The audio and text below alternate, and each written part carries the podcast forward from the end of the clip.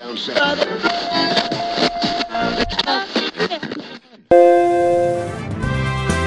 ップルニュースラジオワンボタンの声 Mac、iPod、iPhone、iPad、Apple Watch、Apple TV など Apple にまつわるニュースをもとにリスナーと一緒に楽しむポッドキャストです。アップルニュースラジオワンボタンの声は毎週火木土の朝に配信する無料で聴ける30分の番組です。番組を制作配信いたしますのは大阪の Mac ユーザー会マグネットの山村です。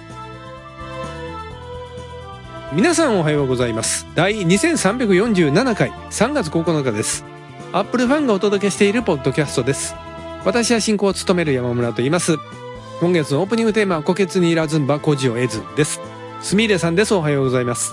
おはようございます。すみれです。新しい技術をうまく使えるようになるためには、がっつりその世界に飛び込んでいかないといけないですよね。毎日、チャット GPT とか、Bing の AI とかに話しかけています。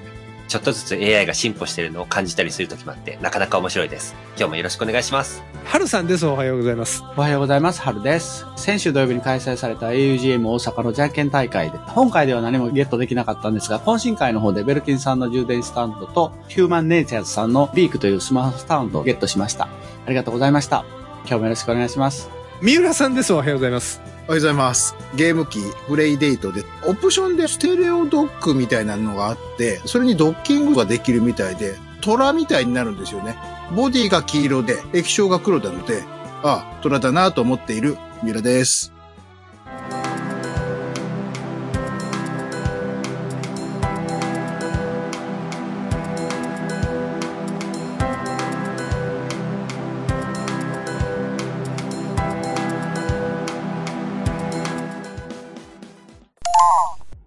ニアさんにあった記事です。Apple、Apple Watch Ultra のための推進防水テストの受付を開始という記事が出ていました。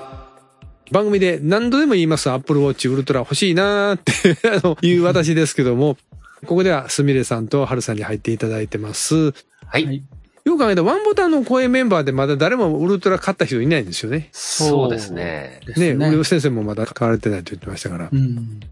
この間ネット見て、徘徊してたら、はい。普通の Apple Watch を Apple Watch ウルトラっぽくするカバーみたいなのを見つけたんで、ちょっと欲しいなと思ってますね。ほんまに、売ってるやつですか？それ。あ、もう売ってるはずですね。ちょっと待えってください。ー、それ私が前に買ったあのカバーつけたけど、ようつけへんって置いてるあれと、ああ、どうなんですかね。ギズモードさんの記事で、はいはい。なんか見かけたっていうのが貼ってありますね。ああ、ウルトラにしてみませんかっていうんですね。ギズモードジャパンで、あなたのアプローチウルトラにしてみませんか見かけだけでも、とありまして、プロテクターケースと称して、まあ確かにそっくりになるみたいですが、アリエクスプレスで2、3000円ほどで販売されておりってなってますね。おー、シリーズ4にもそんなんあるんや。ありがあたいですね。あ、アリか。アリエクスプレスか。アリエクスプレスまた久しぶりに買おうかな。アリエクスプレスだけにこれはありですね。そうなんですよ。もう誘惑いっぱい待ってるからね、僕は。はい、そんな Apple Watch Ultra なんですけども、Apple Watch Ultra のオーナー自身がデバイスの耐水性能が正しく機能しているかどうかを確認したいという要望があって、そういう方向けに水深と水密のテストの受付を開始しているということです。だから買ったものの本当にこれ水深機能いけるんかなとかいう人のために Apple はそれをわざわざやってくれるということだそうです。なんか鎖かなんか紐の先につけてベーってプールの深いところまでこう 下ろしてみて大丈夫とかいうことをするんですかね。なんすかその100人乗っても大丈夫みたいな。うん。稲葉物置やね。アップルのサポートのページそれ書いてあって、ただ預けるときには外装にひび割りや損傷がないか目視で確認して、そして目に見える傷がない場合だけそういうテストを行ってくれるということだそうですけども。具体的にこうしますとは書いてないんですね、サポートページ。で、また英語のページで日本でやってるかどうかも情報はないです。で、まあ、送った場合、だいたい平均7ないし10営業日でデバイスの、あるいはまた交換品が届けられるとのことでした。そうですね。これ一応今、その Apple のページを翻訳機能で日本語にして見てるんですけど、え Apple Watch ウルトラの交換が必要な場合っていう項目がついてて、え。はい。目に見えない傷が本体についてたりした時に、Apple Watch に保証がついてて、その期間内ならまあ大丈夫なんだと思うんですけど、ええそうじゃない場合、もう過ぎちゃってる場合なんかに、ええ。この防水テストとかをやった結果、ええ Apple Watch が動作しなくなって交換料金が発生する可能性がありますっていうふうには書かれてます。ああ、まあまあ、その辺は保証の問題がそうは書きますわね、やっぱりね。まあそうですね。なので、興味本位でやるテストではないってことですね。本当にこれから海に潜りに行かないといけないんで、現場で壊れちゃ困るから先にテストしていきたいとか、そういう方向けのサービスですね。なるほどね。今ちょっと疑問に思ったのは、これはアップルが自分のところのアップルウォッチですけど、もともとそういう時計のブランド、メーカーはこういうことしてるもんなんですかね。ああ、どうなんでしょうね。ダイバーウォッチとかいっぱいあるじゃないですか、世の中には。はい。それでも高級機やとやっぱり結構なお値段すると思うから、そういうものは、そうやってオーナーが希望すればテストしてくれるみたいなのが、そういう文化があるのかもしれませんね。うん。うちの M1iMac ダウンロード遅いけど確かめてもらえませんかとか 預けてみたいなね。そそれはやってくれへんねやろうな。あウルトラそういうふうに Apple の手厚いサポートという感じでニュースが出てました。時々この番組でも紹介しているポーランドにある Apple Museum ポルスカ。本当にポーランドにそういう施設、Apple 製品博物館を作った人がいるんですよ。で私はツイッターでその方フォローしてるからよく情報を目にするんですけど、この間、その博物館に小学生とおぼしき子供たちを10人ぐらいかな招き入れて、だから案内人のお兄さんがいちいちショーケースの中のパソコンを紹介してるっていう動画があったんですよ。あ。はい。最初に見たんは20周年記念マック、スパルタカス、はい。ショーケースに入ってね、これだよ、言うて、扉開けてね、子供らそれ触ってるんですよ。それ思ったんですけど、私もともとあのスパルタカス20周年記念マックはアメリカのマクワードエキスポ行った時に、これからこういうのが出ますっていう意味でアップルが置いたショーケースを私直に見てたんですよ。はい。で、映像で、今度はそれがイニシエのパソコンとして昔こんなのがあったよっていう博物館に置かれてる映像を見たんですよ。はいで、。自分の人生の中でこれの最初と最後を見るっていうのは、なんか因縁めいてるなと思って。ああ、なるほど。あれ、ジョブズさんが窓から捨てたら絶対うっせえと思うけどな。ま あなんかそれはそうみたいですね。そんなに、そんなに捨てられんやろと。あちこちでよく話題なのが、NCR って言って、アップルの Mac の修理サポートやってくれてるチェーン店。はい。あそこ、大阪にも NCR のアップル修理店あるんですけど、そこ行くと、もう、今ないかな昔はスパルタガス常に触れるように置いてたんですよね。遅いなと思って触ってましたけど。だから G3 のは700メガやけど、なんか遅いなとか言って触ってましたね。で、まあ、ついこの間はなんか、アップルワンを、やっぱりその、アップルミュージアム、ポーランドの、ショーケースに入れてあって、これ子供たちがまだ来るんですよ。案内のお兄さんが紹介するからですけど。お兄さんが そのショーケースを開けるんですよ、ガラスの扉。おーそしたら待ってましたとばかり女の子がね、アップルワンのキーボードを触りに行くんですよ。でもちろんアップルワン通電してて横にテレビモニターもあって文字出てるんですよ。うわこれ行って触らせてもらえるんやったら行きたいな、思いましたポーランド。まで。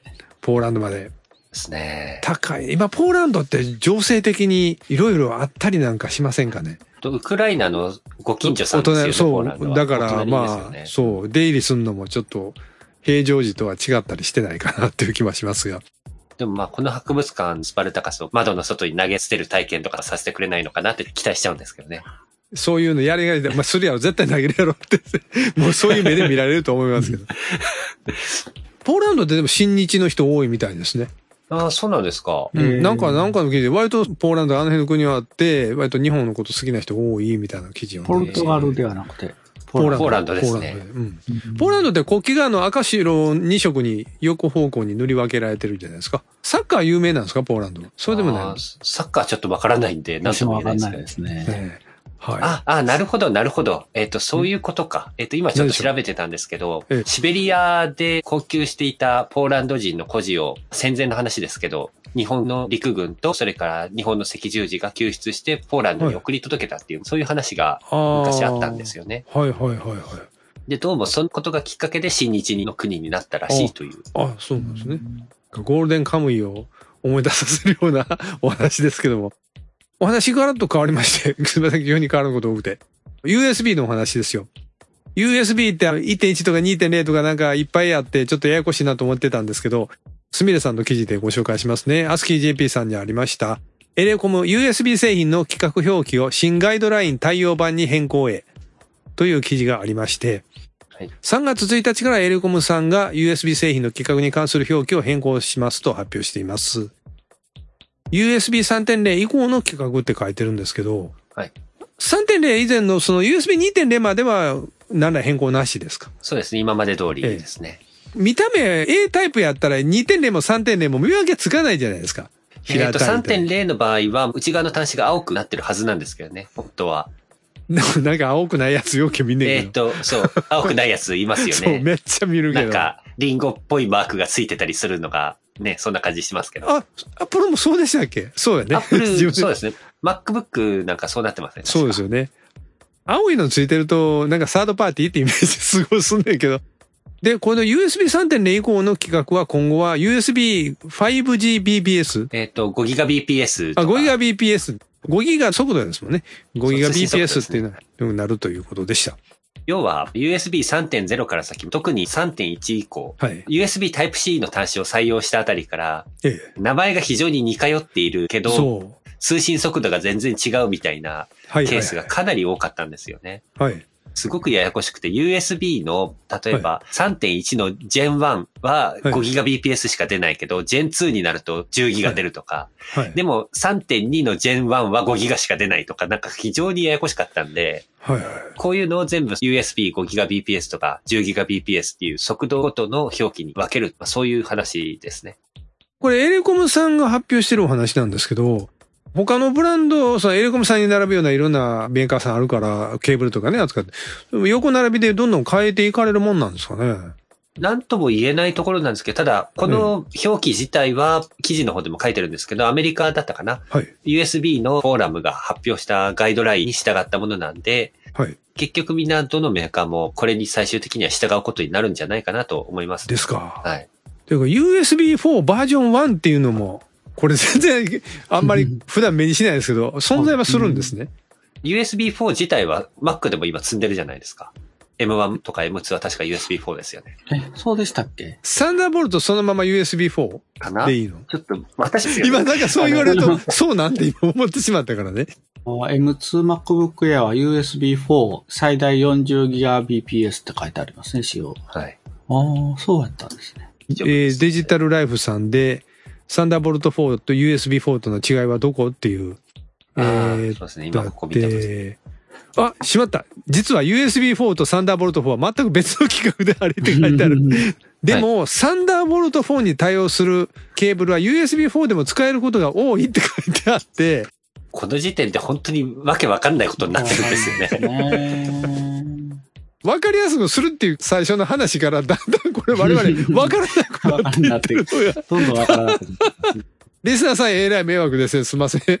岩村役立つ話してるんちゃうかったか、それとか、今思いながら聞いてる人いたら申し訳ないんですけど。USB4 に限ってはちょっとご注意ということですね。今の流れからいくとね。まあ、えいずれにしてもその USB4 に限らず USB とかサンダーボルト周りは気をつけてた方がいいってことです。もう。まあね、使いたいどれかという組み合わせをよく確認した上で。よく確認せなあかんのは定期券なんですよ。定期切れてて乗ると、ああ、定期入れてる。でも、うちのイコカやから、イコカのチャージから電車乗ってしまったになるんですよ。ああ、なるほど。だからまた1回分の定期にしときゃええものを、その日1日だけ電車賃使っちゃうから、しもた昨日のうちに定期買うとけばよかったわってなること多いんですけど、すみれさんから教えていただいた記事で JR お出かけネットにあった記事ですが、記事っていうかまあ案内ですね、これは。モバイルスイカが iPhone に対応したんですけど、いいや、モバイルイコカ あ、ごめんなさい、モが。バイルイコカまあがアンドロイドに対応した。全然ちゃいましたね。すいません。まずモバイルイコカは我々関西地域の、あ、どこまでは入るんですか、イコカって？えっ、と、JR 西日本なん日ですけど、本がただ全体ではなかったはずですね。あはいはいはい。今までイコカって言ったら、あの、物理的なカードしかなかったけど、うんスマホの上でアプリで使えるモバイルイコカ。ただ最初はアンドロイド対応しかないよっていう。そうですね。交通系の IC カードですね。はい。これ将来 iPhone にも対応するんですかね？無理？うん、いや、できないことはないはずなんですよ、技術的には。うんはい、あの、はい。根本的な部分は、今、JR 東日本がやってるモバイルスイカと同じものだと思われるので、はいはいはい。ここはちょっと裏取ってないんで、私の勝手な推測なんですけど、おそらくは、モバイルスイカのシステムを借りてイコカ仕様にして提供してるんじゃないかなと思うんですよね。そうなると、まあ理論上対応できないはずはないっていうところで、うんうんうん。多分、アップルとその手数料関係とかの詰めがまだやれてないあー、しきり終わってないのかなというふうに感じましたね。我々イコカユーザーはしばらくはまだカードで使うしかないようです。私は日本にいるときはピタパユーザーなので、はい、ピタパも対応してほしいなとこうずっと思ってるんですが、一方で、はいこのニュースが出たときにツイッターとか見てて出てた意見なんですけども、いい加減この交通系 IC カードも統一すべきじゃないかという意見もあって、あの全国共通で1枚1種類で使えるようにするのが本当は便利なんじゃないかなと思います。ちょっと前にツイッターで見かけた話で、もし国鉄が分割民営化されなかったら、スイカじゃなく国鉄ペイが誕生してたんじゃないかみたいな話があって。でもまあ、求めるものはそれなんですよね、最終的には。うん電車便利になるということですが、モバイルの系統でもちょっとお得っていうニュースもあったんで、そっちもご紹介です。IT メディアにあった記事で、定期券買うと 20GB もらえる、ポポとモバイルスイカがコラボ。抽選で13万人にもう 20GB という記事がありまして、JR 東日本と KDDI が行うキャンペーンです。3月6日から始まってます。モバイルスイカの定期券を購入したユーザーを対象にポボ2.0のデータ容量が付与される。です。えー、ポボいいですね。ただ、注意が必要なのはこれ、ありとあらゆる定期券が対象になるというわけではなくて、はい。金額がまず2万円以上で、はい。なおかつ、通学定期券か、ラッシュの時に使えないオフピーク定期券じゃないとダメっていう。ああ、なるほどね。はいはいはしかというと学生さんとか、あの、うんそういう方メインのキャンペーンですね、おそらく。い。ポボっていうのはこれ 20GB っていうのは一気に20ギガ来るんですか？月々のナムでちょっとずつやってくるんですか？いや、これはおそらく一気に20ギガだと思いますよ。一気ですか？はいちょっと詳細が、その部分が書かれてないので何とも言えないですけど。オフピークっていうのは話聞いてたけど、そんな駅によってこう時間帯が違うんですね。そうですね。一番混み合う時間帯って、当然駅によって違うので、えええ例えば、まあ、新宿が7時30分から9時ぐらいまでってなってえますけど、ええじゃあその新宿の方に向かっていく人たちが乗り込む立川とか、はいあるいは船橋とかあの辺は6時45分とか、まあね、それはそうです。の辺りから前になりますわね。うんずれ込んでるもんなんでうん、駅によってどうしても違っちゃうんですよね。これね、新宿7時半から9時でしょ？はい。だから9時過ぎたら、ひゃーっと人が空いたような印象を受けるじゃないですか。はい。そんなことないですよね、新宿って。まあさすがにそうでしょうね。ね骨が折れそうになるぐらい思えるようなどぎつい満員電車が9時までやっていう、そそっからちょっとマシになるいう。まあ感じですよねそううん、はいおそらくは。はい。私ちょうど9時頃新宿着くような感じで昔仕事行ってたんですよ。埼京線と山手線と地下で、あの池袋から。もう、もう満員電車の方が嫌で、なんか歩こうかなと思ったことありました満員 電車が嫌で嫌で。うわまあそんなんで、はい。まあそんなお得なところですね。えっと、ねこれ期限いつまでですかね？ーえっ、と、キャンペーンが4月30日までってなってあ、ますね。結構じゃあキャンペーン期間がまだ、はい、はいいけるみたいですね。このタイミングで対象になる金額と種類の定期券、モバイル追加で買うよって方は、ついでに応募してみたらいいんじゃないかなと思いますね。ギガ人さんにあった記事でこんな記事ですけども、ピーナッツバターが上顎にくっつくこと恐怖症など、実在する奇妙な恐怖症10選という記事がありまして、世の中にはこんなことが恐怖症なんですかと思うようなことっていっぱいあると思うんですよ。アップルウォッチの件で言いますと有名なのが、ハルさんも私その毛がありますね、前おっしゃってたのが、はい。いわゆるハスコラって言われるアプリのアイコンが丸くエンジン組んだみたいに、エンジン組んだとは言わんのか。まあ、ハスのレンコンのね、切ったような、ああいうふうに見える。で、あれがちょっと気持ち悪いと。うん。あの並びは。そうですね。アップルウォッチのオーナーさんが結構そういうことああいう話が前ありましたけど、この記事ではそれがちょうど筆頭に上がってまして、トライポフォビアって言うんですね。そうですね。蜂の巣やハスの実が並ぶ様子などが気持ち悪く思えるという。日本語では集合体恐怖症とかって呼ばれています。あれもね、私も、いや、そんなこと全然ないなと思うけども、言われてから見るとね、なんとなくそんな気が分かってくるっていうね、プラシーボ効果的な感じがね、ありますけど。この記事の中でもいくつか風船恐怖症。うん風船が、これは私の知人で一人います。風船割れた時の音を怖がる人もいるというね。うん。割れた時の音だけじゃなくて、風船が膨らんでいく様子を見るとか触るとかっていうのが苦手みたいですね。その割れる時の恐怖っていうのがあるんじゃないですか？うん、そうかもしれないですよね。だからもしかしたらその子供の時に風船が割れてすごくびっくりしてっていうのが。そうそうそう。あうん。あと、衣類恐怖症と、文字通り着衣に対する恐怖症。これ服って千差万別やから、どれっていうの全部ってわけじゃないと思いますけどね。で、まあ、あと、バナナ恐怖症。バナナが部屋にあるだけで恐怖を感じる。うん初めて聞きました。バナナの黒くなってから置いてると、部屋臭くなりますよね。それは誰でもいいそこまでそれは誰でも置いとくんですか？えーとピーナッツバターの上郊外付着恐怖症というものがあるそうで、おー食感が苦手ということなんですかね、これは。粘着質の感覚がパニックを引き起こすということだそうです。ということなんで、まあ他にもまあいくつかあるんで、まあ気になる方はね、ちょっと見ていただく。まあどれもわからないという方にとっては本当何でもないことが、方の本人さんにしてみたらもう本当たまらない、なんとかしてっていうもね。のがね、やっぱあるということです。この中にはないんですよ。私一個ありましてね、地図、うんアップルのマップとかでも、Google マップでもそうですけど、あの、白地図みたいなのをモード変えたら、山岳地帯とか高低が分かるように緑とか茶色に塗り分けられたの出るじゃないですか。はいあれ、弱いんですよ、私。あの、どんどん縮尺荒くしていって、こう、言うたら地球から離れていって、こう、上から俯瞰で見ていく感じ。はいあれになっていくと、動物の解剖してる絵みたいに見えてこないですか？なんか。それはないですあーないね。ですね。なんか気持ち悪いんですよ。その山の山脈の中をこう川がうねーってしてるのとか見てたら、うわ、きっしょーと思ってしまって、長いこと見てられないんですよ。あーあえ、その山田さん、例えばそのそうじゃなくて、動物の解剖のそのものの写真見るのもダメなんですか？それは解剖の写真やなと思って見る分には別に大丈夫。ああ、それが大丈夫なんですね。そのイラストなんですよ。イラストのあの雰囲気、タッチ。うんはいはい羊師さんからコメントいただいてます。ワンボタンの声の皆様、いつも楽しく聞かせていただいています。初投稿は iPad の転送相談でしたね。あの時は大阪からの投稿でしたが、巡り巡り、今は北の大地にて投稿しています。タイニーゼビウス、懐かしいですね。当時の情勢で本家ができなく、僕は友達の家にあった PC6001 番で遊んでいました。グラフィックは本家と比べると、まあそれなり、かっこそもそも色数が違う、でしたが、ゼビウスを経験するには最適なものでした。同じくミステリーハウス、過去マイクロキャビン版ウィキよりもやっていました。どちらもストップキーを押すと動作が止まり、プログラムが出てきたので友達とプログラム解析をしてました。あの時の体験が今の開発を仕事に就くきっかけになったと言っても良いかもしれません。これからも楽しい配信が末永く続きますよう応援しています。と、羊師さんからコメントいただきました。コメントいただきましてありがとうございます。前に大阪にいらっしゃって今は北海道ですかね、北の大地。アラスカやったりして。そこまで。ああ、わかんないですよ。アンカレッジうどん食べてる可能性ありますからね。はいそこからコメントいただいたら嬉しいですけどね。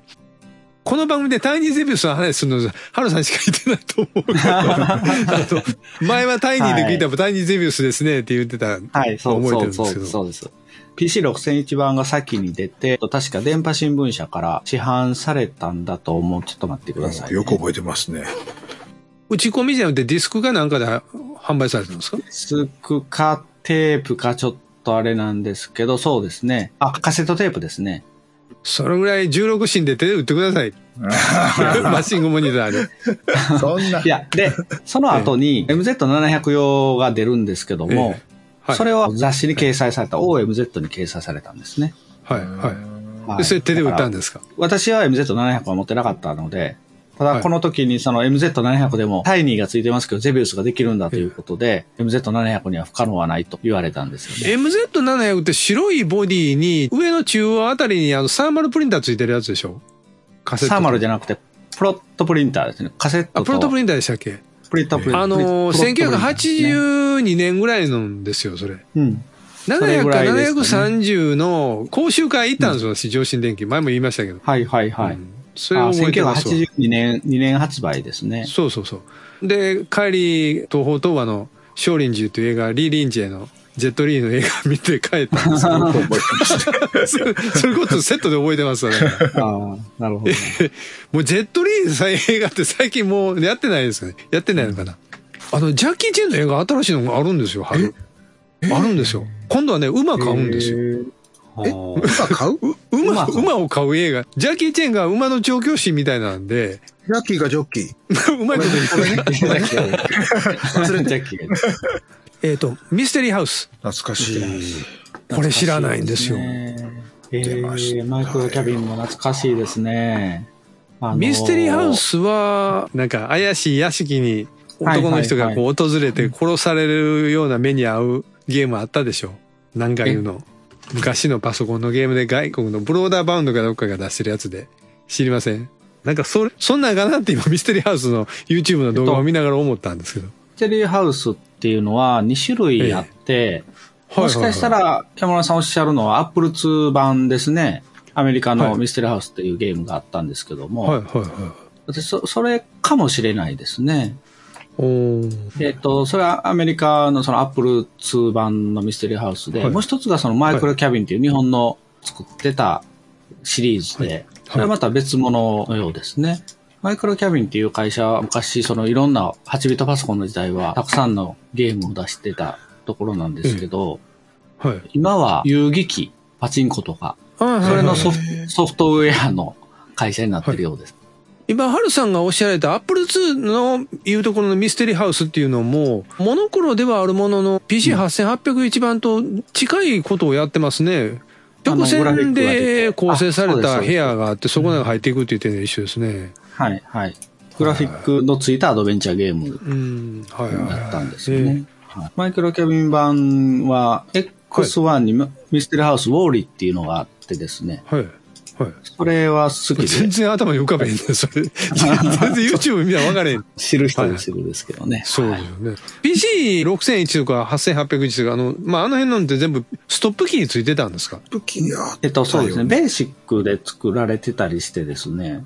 はい。で、ストップキーを押すとプログラムが止まって、えプログラムのリストが見れたりするのは昔ありましたね。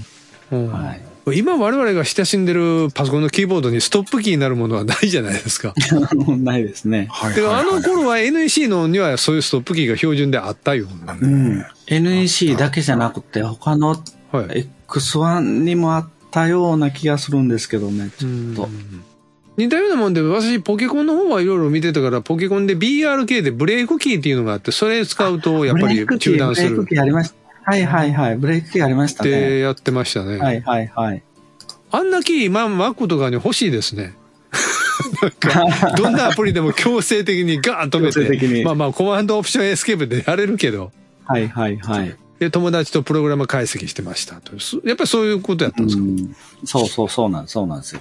あれでしょ、ディスクで買ってきて、ロードした後、はいそのブレイクをトップ押したら、画面上にどっかそのコードが全部出たわけですか？ベーシックで書かれてると、そのストップキーとか、そうですね、X1 のブレイクキーがありましたね。それを押すと実行が止まって、ここであのベーシックでリストっていうコマンドを入れるとあ、あ、わかりますわそのベーシックのプログラムがザーッと出てくるんですよね。だからまあ、今じゃ考えられないですけどね。まあ、当時としてはうんそういう作り方をしてたし。まあなんか知らんけど、これハマりましたね、確かに。ミステリーハウス、うんうん。この6001持ってる友達のところに、いわゆるその、前も話ありましたけど、はい。ゲームあるところにたむろしちゃうじゃないですか。はいはいはい。うんその一環で私も6001持ってる友達のとこ行って、ゼビウスとミステリーハウスやったりとか、もうずっとやってましたね。いいですね。なんか青春にパソコンとお友達があって。そうっすか。私、パソコン仲間っていうのができたのが20代最後の方なんですよ。それまでコンピューターずっと一人でやってたから、誰ともそんなコンピューターの話したことなかったんですよ。ああ、そうか、そうか。マイクロキャビンのホームページにも過去の作品リストがこう出ててですね。はいはい。過去の作品です。あ四日市の会社なんですね。あれ？なんか見覚えのある映画ある。結構重いですね、これ。いっぱい作品あるな、ここ。そう、そうなんですよ。でハーリー・フォックスですね。キツネの子供が主人公のゲーム。あ、アドベンチャーゲームですね。ひらがなでハーリー・フォックスって書いてあるんですね。そうそう、そうですね。はとか、メゾン一国もゲームで。ああるわメゾン一国あるわはいはい。い。で、もう、すみれさんが何にも分からない状態になってる。かすりもできない状態になって違うかと思うと、大変申し訳ないけど。すみれさん、プリンセスメーカーなんていうソフトあったの？どう思います？こう、あったんですよ、当時。いやー、全くわかんないですね。これ、プリンセスメーカーってすごい流行ってましたよね。私はやったことなかったけど。パソコンでこれやる人めっちゃ多かったですよね。なんか名前は聞いたことなくもないんですけど、よくわからないって感じですね。いやーだからまあこの手のゲームもね、大事に持ってらっしゃる方きっといるんでしょうけどね、今でも。うん。なかなかもう今お目にかかることがなくて、羊師さん、ね、懐かしいお話をありがとうございます。ではそういったのがご経験で生きて、後に開発の仕事もできるようになったんですか。ねえ私はそっちの方行かなかったですね。だってあれでしょ？どあのゲームの最初のタイトルとオープニングの絵描いて終わったんでしょ？そう、終わったっていうね。そういうの 何本か作りましたね。何本か作りましたね、そういうのね。いやでも当時のベーシックやり始めた子供そういうの多かったですよ。あ、そうなの？構想だけ頭の中どんどん妄想が広がっていって、うんでそれでいざプログラミングしようと思って、まずタイトルとか、そのスタートの時に凝って、頑張って凝って、で、そこで終わってしまうんですよね。それ同人漫画書こう思って表紙力入れすぎて締め切りすぎるいうパターンみたいな 感じですね、それね。あの、イースって昔ゲームあったらしいじゃないですか、アーケードゲーム。ああ、めっちゃはハマりました。X1 版のイースにめっちゃハマりました。あれ作ってたんが新海誠さんなんですって。えそうなんだええ、あの人もともとゲーム会社でね、働いてて、そういうイースの、まあ、どの部分作ったんやったかなオープニングとかもなんかあの作ってはったんですって。あーイースはもう熱狂的なファンですよ。うん one、two、three までですけど。はいはいは今もね、続いてますからね。い。はい。そうですね。イース2リメイクオープニングからずっとね、携わってたみたいですね。ああ、なるほど。ということで、はい、羊さん、楽しい配信が長く末長く続きますようにということで、はい末長く続くためには私が末長く生きなあかんわけで、いや、そらと。どっか不老長寿の薬探してきてくれませんか？いやいや。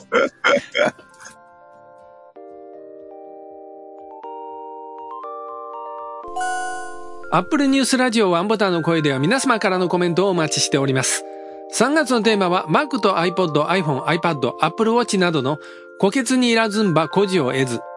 画面が曇っていて保証が切れた iMac のディスプレイ部分を中古部品と交換する作業を自力で行ったとか、どうしても iPhone を使ってやりたいことがあって最適なアプリが見つからなかったため、プログラミングの経験はないけど Apple デベロッパープログラムに参加してアプリ開発の勉強を始めたとかの話をお待ちしております。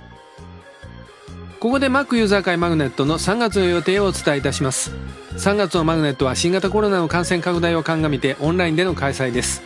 3月29日水曜日午後9時から Zoom を使って行う予定です。以前は午後7時開始で参りましたが、午後9時開始に変更していますのでご注意ください。詳しくはマグネットのオフィシャルページでご確認ください。次回の配信は3月11日土曜日を予定しています。それでは次回の配信まで、オーバー